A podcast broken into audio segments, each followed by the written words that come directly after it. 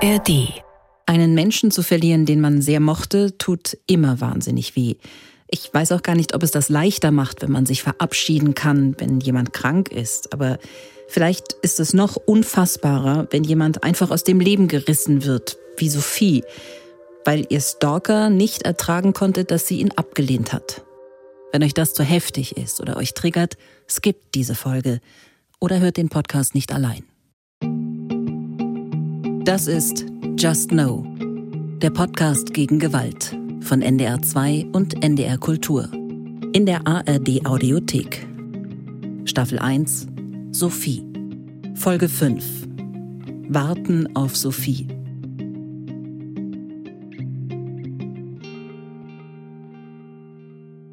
Sophie hat den Angriff ihres Stalkers nicht überlebt. Er hat mehrfach auf sie eingeschlagen, dann mit dem Messer zugestochen, dabei hat er die Halsschlagader getroffen.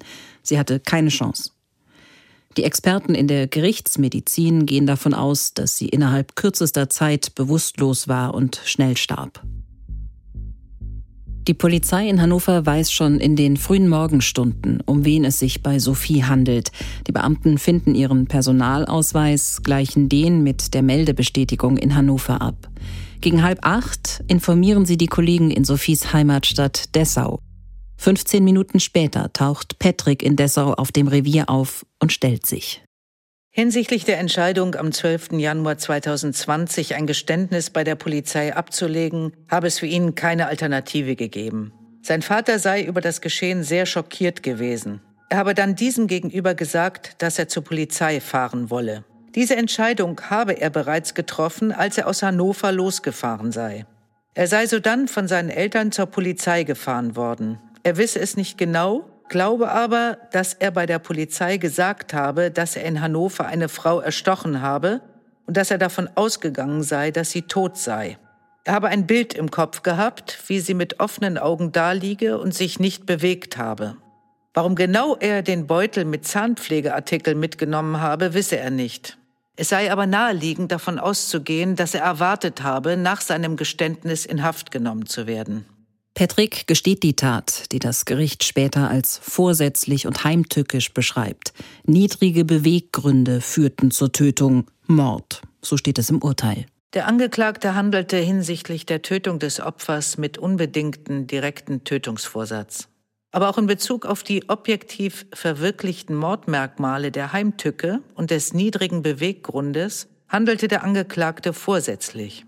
Der Vorsatz muss nach ständiger Rechtsprechung des BGH die Mordmerkmale in ihren tatsächlichen Voraussetzungen umfassen. Das heißt, der Täter muss die tatsächlichen Umstände, welche die Wertung heimtückisch begründen oder die Niedrigkeit der Beweggründe ausmachen, in ihrer Bedeutung für die Tatausführung ins Bewusstsein aufgenommen und erkannt haben und sie insbesondere auch bei affektiver Erregung gedanklich beherrscht und gewollt gesteuert oder in unduldsamer Selbstgerechtigkeit ignoriert haben wobei grundsätzlich bedingter Vorsatz ausreichend ist. Das ganze Ausmaß des Stalkings, das Sophie schon davor belastet und beschäftigt hat, das sie veranlasst hat, zweimal Anzeige gegen Unbekannt zu stellen, wird erst später deutlich. Das ahnt zu diesem Zeitpunkt keiner. Durch Patricks Geständnis steht er als Haupttatverdächtiger schon fest, lange bevor Sophies Mutter überhaupt weiß, dass ihre Tochter tot ist. Ich habe das im Internet gelesen. Ich wusste, in welcher Straße Sophie wohnt. Es stand kein Name dabei. Es stand nur 23-jährige junge Frau. Und dann kann man sich ja als Mutter alles ausmalen. Ich habe dann versucht, Sophie anzurufen. Ich habe erst ihr eine Nachricht geschickt mit Guten Morgen, Pipi. Für mich war es immer, sie hieß bei mir immer Pipi. So. Und, ähm, und da habe ich keine Antwort gekriegt. Sophie hatte sich auch abgesichert, bei WhatsApp hat sie die blauen Haken rausgenommen und ihren Online-Status und dadurch konnte man immer nicht mehr, hat sie es gelesen, hat sie es nicht gelesen. Und das hat mir aber keine Ruhe gelassen. Und dann habe ich dann angerufen und habe mich dann selber zur Ordnung gerufen, weil es hatte durchgeklingelt. Und dann habe ich gedacht, okay, das Handy ist an. Vielleicht ist er auf Toilette, vielleicht hat es auf Stumm stehen, wie auch immer. Denn sie wollte an dem Sonntag um 15.40 Uhr mit dem Zug wieder nach Hause kommen. Das, was Sophies Mutter im Internet liest, ist die Pressemitteilung der Polizei. rausgegeben am 12. Januar um 3.42 Uhr. Ein paar Medien steigen darauf ein. In der Pressemitteilung heißt es, am späten Samstagabend, 11.01.2020 gegen 23 Uhr, ist eine junge Frau leblos in ihrer Wohnung aufgefunden worden. Nach einer ersten Untersuchung eines Rechtsmediziners geht die Kripo nun von einem Tötungsdelikt aus. Eine Zeugin hatte die Bewohnerin des Mehrfamilienhauses in ihrer Wohnung an der Meterstraße gefunden. Sie verständigte umgehend Polizei und Rettungskräfte, die jedoch nur noch den Tod feststellen konnten. Die Kripo hat die Ermittlungen aufgenommen. Bei Sophies Mutter schrillen alle Alarmglocken. Die Meterstraße, da wohnt Sophie. In der Pressemitteilung ist die Rede von einer jungen Frau. Auch das passt. Auf der anderen Seite, wie wahrscheinlich ist es, dass es da um Sophie geht? Irgendjemand hätte sie doch wohl angerufen, wenn Sophie was passiert wäre. Aber Sophies Mutter hat schon seit Stunden nichts von ihrer Tochter gehört, was sehr untypisch ist. Sie will nicht nerven, aber sie muss wissen, was los ist, warum Sophie sich nicht meldet. Sie schreibt ihr, sie ruft sie an. Es kommt keine Antwort. Um zehn hatten sich Sophie und Antonia zum Frühstück treffen wollen. Antonia ist schon vor dem Café, in dem sie verabredet sind. Sie wundert sich, dass sie nichts von Sophie hört, versucht sie per WhatsApp zu erreichen, bietet ihr an, das Frühstück zu verschieben.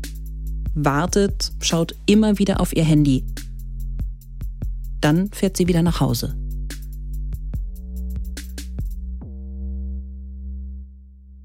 Habe dann irgendwann angefangen, schon ihren Freundinnen zu schreiben. Ich habe äh, geschrieben und ähm, habe sie gefragt, ob sie weiß, wo Sophie ist, weil Sophie sich bei mir noch nicht gemeldet hat und wir eigentlich verabredet waren zum Frühstücken.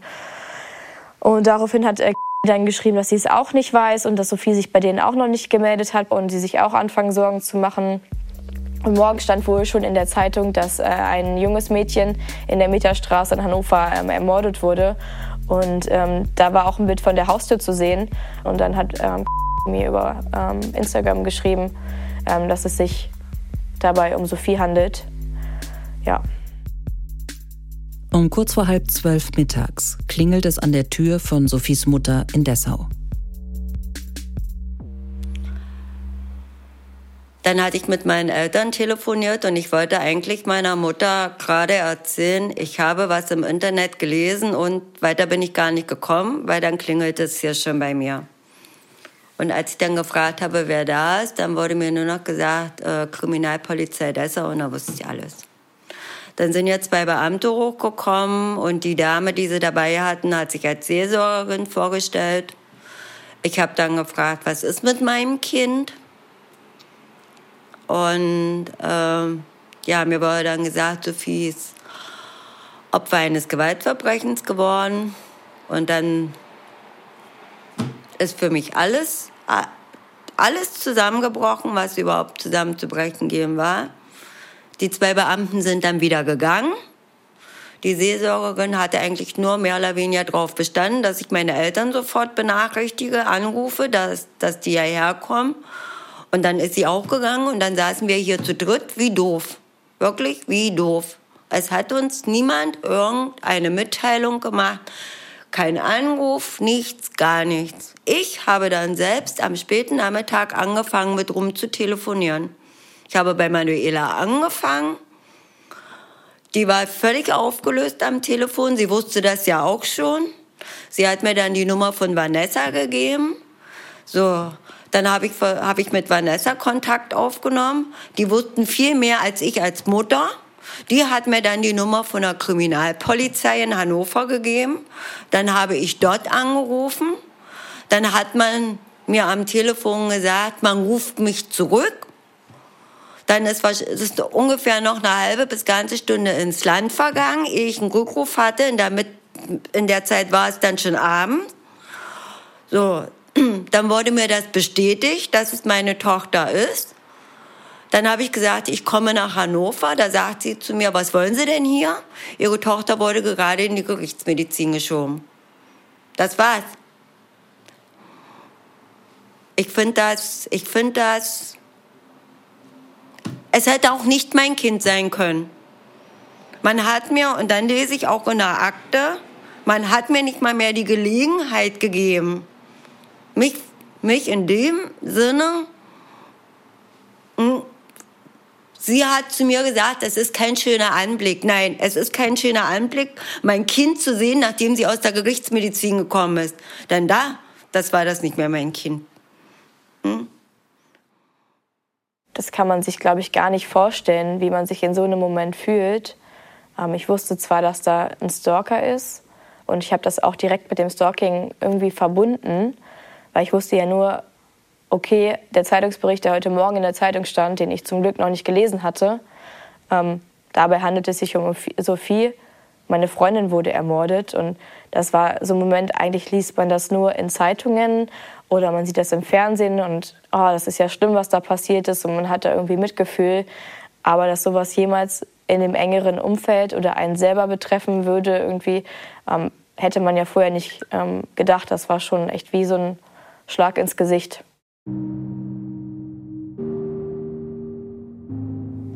Also ich habe alles auf einmal ausgeblendet um mich herum. Es war einfach alles weg. Ich hatte es wie ein Filmriss. Ich habe keine Ahnung, was ab dem Moment passiert ist. Ich weiß nur, dass ich zum Telefon gegriffen habe und Mama, hol mich bitte ab. Und dann kamen meine Eltern, haben mich abgeholt, der eine mein Auto gefahren, ich äh, heulend im Auto. Also ich weiß gar nicht mehr, irgendwie, was in dem Moment passiert ist. Und ähm, innerlich hatte ich diesen Druck, dass ich das Gefühl hatte, oh Gott, ich muss das den anderen erzählen. So, ich habe, glaube ich, als erstes Benjamin angerufen.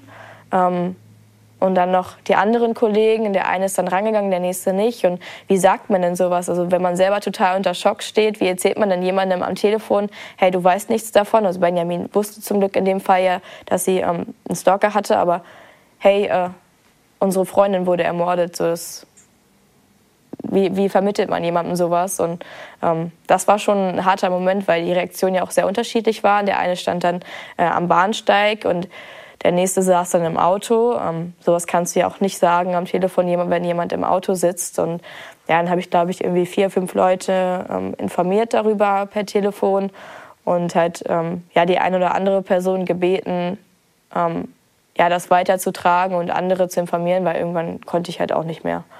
Ja.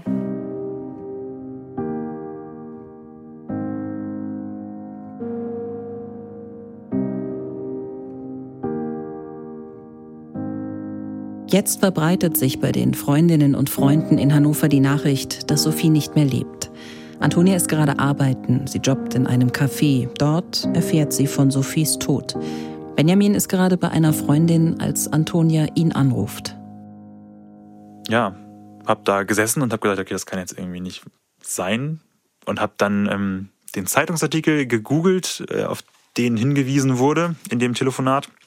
Und habe dann gesehen, okay, ja, doch, das äh, steht da wirklich mit einer Telefonnummer von der Polizei, also von der Kriminalpolizei Hannover. Und habe die angerufen und gesagt, okay, wenn es sich um die und die Person handelt, dann habe ich gestern den halben Tag mit ihr verbracht. Genau, dann wurde kurz aufgenommen, wer ich bin, ähm, Telefonnummern, die Freunde wussten das sehr schnell und ähm, es hatte auch jemand Kontakt äh, zu, ihrer, zu ihrer Mutter das heißt, diese Information wurde dann sehr schnell auch verifiziert, sodass klar war, okay, es handelt sich um sie und ähm, ja. Was war euer erster Gedanke oder was habt ihr euch? Man ist ja erstmal so, what? Ich hab's, ich hab's nicht verstanden und habe mich gefragt, wie ist das passiert und habe mich auch gefragt, hängt das alles zusammen mit dem, was in den, in den letzten Jahren und vor allem in den letzten Monaten Sophia erleben musste. Du hast das mit dem Stalking in Verbindung gebracht direkt? Ne, ich habe mich halt gefragt, ob das alles zusammenstehen kann und, und ob es da irgendwie irgendeine Verbindung gibt, die einfach keiner von uns verstehen kann. Und dann war irgendwann klar, dass es diese Verbindung gibt. Genau, also irgendwann, irgendwann war dann ja klar, okay, es hat sich jemand gestellt und es ist klar, dass die beiden sich kannten. Mein Kind wollte nicht sterben. Mein Kind wollte nicht sterben. Hm. Ich wusste auch, dass sie am Freitag mit ihrer Freundin verabredet war, dass die mir das weggeben wollten. Und am Samstag habe ich nichts von ihr gehört. Und dann habe ich immer, war ich selber so ein bisschen, rufe ich an, rufe ich nicht an, rufe ich an, rufe ich nicht an. Und dann habe ich gedacht, naja, ich nerve schon immer. Und ja, man, ich, wie ich halt so bin, Klammermama. Und dann habe ich gedacht, lässt du sie heute in Ruhe. Und das war, jetzt sage ich mir, hätte ich es mal gemacht. Hätte es mal gemacht. Ähm, ja, das sind auch so die, ich habe mir lange, lange Vorwürfe gemacht, dass ich sie habe überhaupt nur mal wegfahren lassen. Habe ich mir auch lange Vorwürfe gemacht. Wo wir 2000, 2019 gemeinsam im Urlaub, wir waren immer gemeinsam. Ich stand immer an erster Stelle. Oh. 2019 hatten wir ja, das war ja mein Wunsch, ich bin da 50 geworden und ich wollte mit meinem Kind, egal wo, irgendwo am Strand liegen. Das war mein größter Wunsch. Und das hat mein Kind mit mir auch gemacht. Und da hatte sie mir zu meinem 50. vier Tage London geschenkt. Und da waren wir dann über Nikolaus. Und vier Wochen später habe ich kein Kind mehr. Das ist wie total unrealistisch. Das ist wie ein falscher Film. Es ist wie ein falscher Film. Hm. Ja, alles, was, was für mich nur noch übrig geblieben ist, das sind so viele Sachen, ihre Fotos, ihre Sprachnachrichten, alles, was ich von ihr habe. Aber ich brauche aber auch ein Kind zum Anfassen. Hm? Ich habe als Mutter, als Mama keine Aufgabe mehr.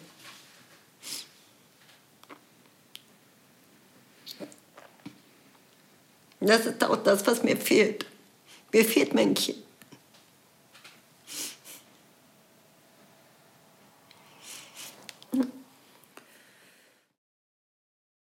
Noch am selben Abend, am Sonntag, treffen sich Freundinnen und Freunde von Sophie in der Meterstraße in Hannover, legen Blumen vor ihre Wohnungstür, zünden eine Kerze an, weinen zusammen, denken an Sophie.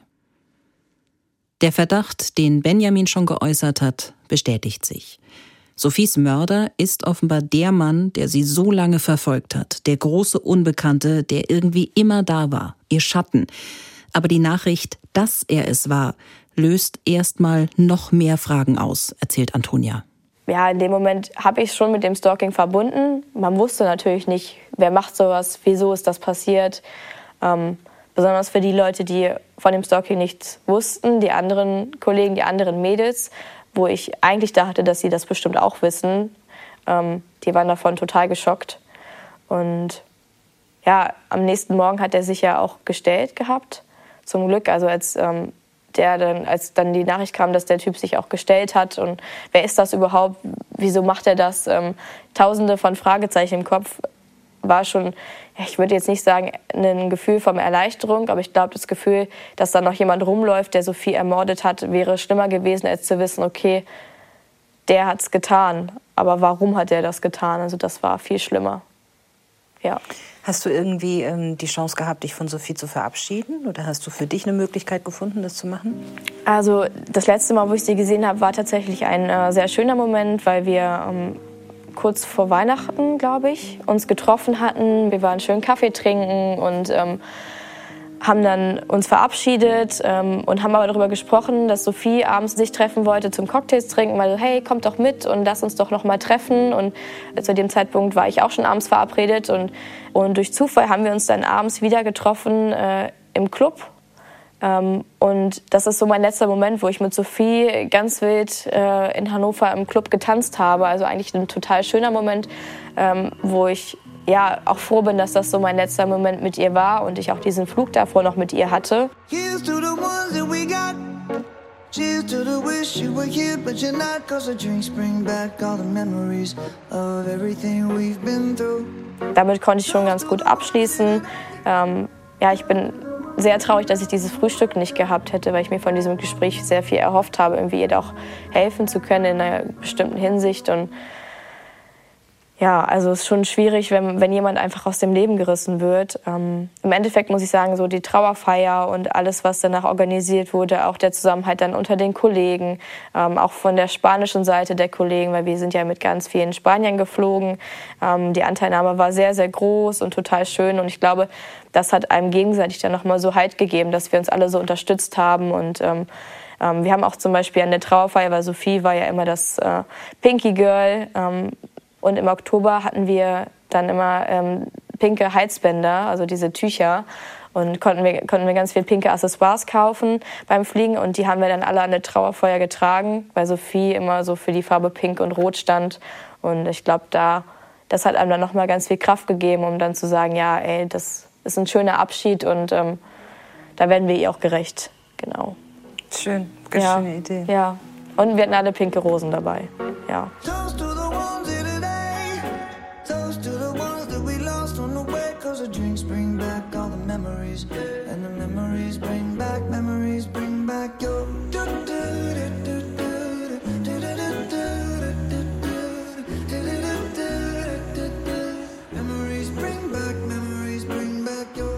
Am 1. Februar 2020 wird Sophie auf dem Friedhof in Dessau beigesetzt.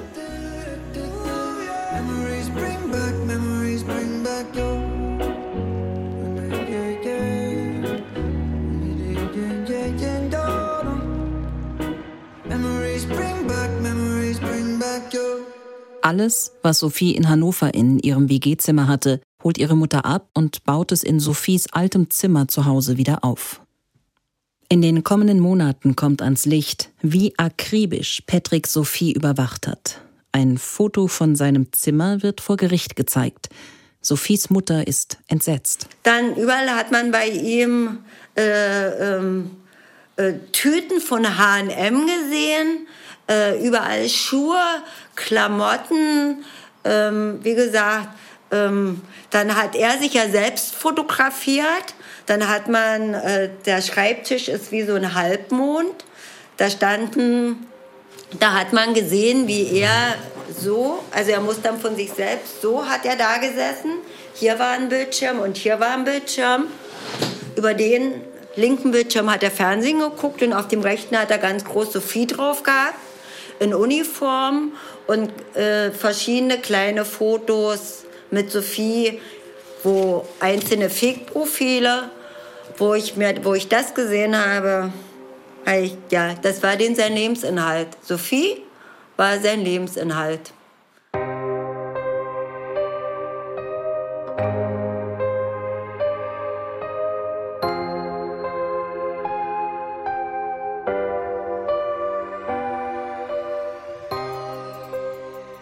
Das ist Just Know, der Podcast gegen Gewalt. In der nächsten Folge geht es um das ganze Ausmaß des Stalkings. GPS-Tracker werden gefunden, tausende Fotos, Infos über Sophies Freunde. Die Polizei nimmt Patricks Kommandozentrale in Dessau auseinander. Die Freunde und vor allem die Mutter sind schockiert von der unfassbaren Sammelwut. Jetzt weiterhören. Alle Folgen gibt es in der ARD Audiothek, der Audio-App der ARD. Wenn euch der Podcast gefällt, dann gebt uns gerne eine gute Bewertung. Wir freuen uns darüber. Und je mehr Menschen wissen, was Stalking ist und wie man sich dagegen schützen kann, umso besser. Just Know ist ein Podcast von NDR 2 und NDR Kultur 2023. Und von mir auch noch ein Podcast-Tipp. Was würdest du tun, wenn du dem Mörder deiner Familie gegenüberstehst? Schlomo ist 15 Jahre alt, als er ins Vernichtungslager Sobibor kommt. Dort hat er die Aufgabe, aus dem Zahngold ermordeter Juden Schmuck für die Nazis zu schmieden. Das rettet ihm das Leben, während seine Familie in der Gaskammer stirbt. Irgendwann kann er fliehen und 36 Jahre später, am anderen Ende der Welt in Brasilien, begegnet er auf einmal einem seiner damaligen Peiniger, Gustav Wagner, die Bestie von Sobibor. Nachdem der dann tot aufgefunden wird, stellt sich die Frage, ob Schlomo etwas damit zu tun haben könnte. Antonius Kempmann und Martin Kaul haben das Leben und die Geschichte von Schlomo recherchiert. Schlomo, der Goldschmied und der Nazi in der ARD Audiothek.